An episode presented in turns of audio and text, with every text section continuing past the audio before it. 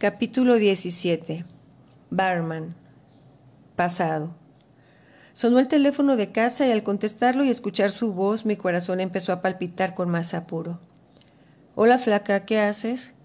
El tiempo que llevaba de convivir con Matías ya era mucho. Había hecho crecer en mí ese sentimiento que no era para nada de amistad o de hermandad, como él solía decir de mí, que era como la hermana que no tuvo. No cabía duda ya, estaba enamorada de él, y a pesar que no se lo había confesado a nadie, sospechaba que Maite intuía algo. En ocasiones hacía pequeñas insinuaciones y después de estas decía un comentario como para desanimarme. Recuerda que él es como tu hermano.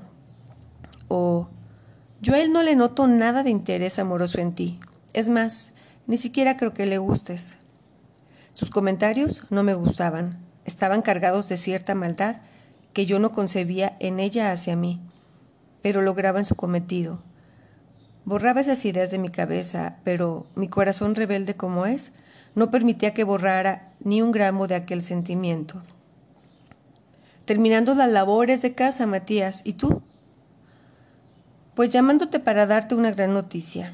¿Recuerdas que te dije que quería conseguir un trabajo de medio turno para tener mi propio dinero?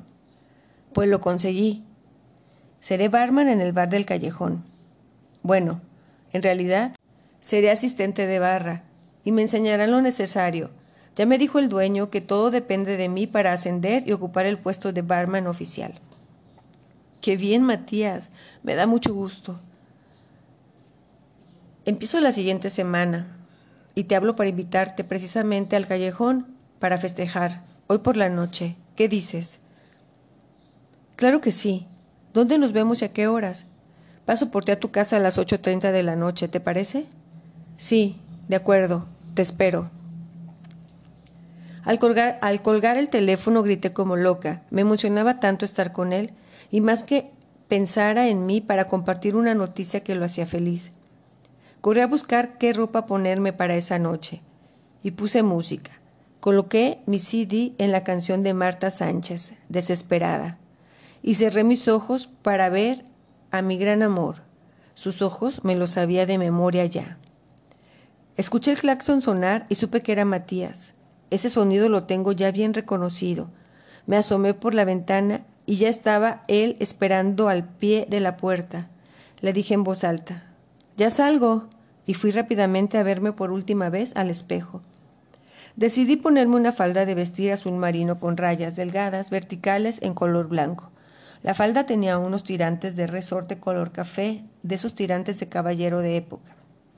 Estaban de moda, así que me aventuré con mi look. En la parte superior una blusa blanca ajustada con la manga corta, unas botas café tipo militar, las cuales eran mis favoritas. Mi cabello lo solté y lo peiné con una raya en medio. Me agradó cómo me veía.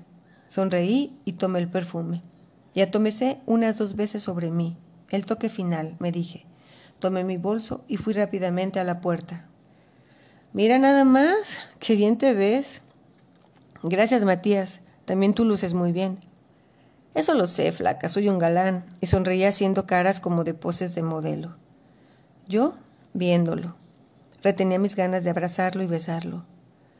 Ya, no es para tanto, le dije, y mentía. De acuerdo, vámonos, flaca, es hora de festejar. Llegamos al bar y escogimos una mesa. El bar era también un tipo de discoteca, ya que había una pista de baile y un DJ que realizaba buenas mezclas. Me gusta este lugar, le dije. Sí, también a mí, dijo Matías. Se paró y me dijo que enseguida regresaba, que iba a saludar a la barra y a conseguir algo de tomar. La música que sonaba en ese momento era de un grupo llamado R.E.M. y la canción era perdiendo mi religión. Había ya gente en la pista bailando, y el ambiente era muy agradable. No había luz clara en este lugar. Las luces que estaban encendidas eran tipo reflectores en colores violeta, azules, verdes, rojas, y los efectos de círculos que, rotaban en todo el bar, sin faltar una pared a medio tapizar de pequeñas piezas de espejo en una simulación de mayor espesor a menor.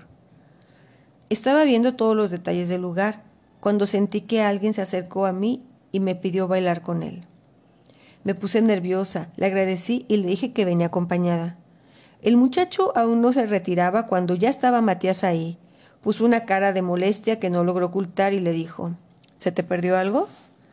Yo me puse muy nerviosa, ya que conozco el carácter impulsivo e iracundo de Matías. Él es un amor, pero también he conocido esa parte buscapleitos y poco tolerable que tiene. Conmigo nunca ha sacado esa forma, y si en ocasiones nos molestamos, veo cómo se controla para no perder los estribos. Cosa que valoro mucho en él, pero en su haber lleva más peleas que un boxeador profesional. El otro muchacho no tuvo más que retirarse pero antes de hacerlo le regresó una mirada penetrante a Matías. No sé, creo que son códigos que solo los hombres manejan, pero yo me sentí emocionada ya que Matías reaccionó con celos, y eso quiere decir que tal vez pueda existir algo entre los dos. Matías dejó los dos vasos con cerveza en la mesa. Sabía que no podíamos conseguirla ya que no cumplíamos aún los 18 años. Matías era uno, un año ocho meses mayor que yo, Perdió por razones familiares un año de prepa, razón por la cual es de los mayores del salón. Pero realmente él tenía contactos que no le pedían nada para identificarse. Aquí su refrescante bebida, señorita. Gracias, pues brindemos por tu nuevo empleo. Sí, salud. La charla entre los dos fluía de manera natural. No nos, enfadamos, no nos enfadábamos de hablar, reíamos y entablábamos pláticas muy personales. Él me confiaba cosas que creo que a nadie más le platicaba. Mientras conversábamos, varios amigos pasaban a saludar. Bueno, más bien, a mí solo me saludaban, a mí solo me saludaban y con él platicaban. Matías tenía muchos amigos, formaba parte de varios equipos deportivos y era un buenazo en todo el deporte. Además, su forma de ser tan intrépida y alegre era la responsable de tanta popularidad. El DJ tocó una canción romántica, una de mis preferidas. Don't Speak de Down Up. De No Dub. Volté a ver a Matías y un mechón de pelo me cubrió el ojo. Matías lo tomó con su mano y lo recogió tras mi oreja, y de manera espontánea dejó resbalar su mano por todo el contorno de mi cara sin dejar de verme. Yo sentí que moría de la emoción. Me armé de valor para invitarlo a bailar, cuando de la nada, de pronto, apareció ella. Maite. Lo rodeó por la espalda como abrazándolo y lo jaloneó a la pista de baile. Matías se negaba y le quitaba sus brazos de alrededor de su cuello, al mismo tiempo que me volteaba a ver y me hacía gestos de desaire haciéndome ver que no le estaba agradando, pero fue tanto el jaloneo por parte de Maite que ya estaban llamando la atención de todos, y Matías no quería eso. Se paró y se acercó lo más que Maite con sus jaloneos lo dejó. Ya vuelvo, flaca, perdón, solo una y regreso.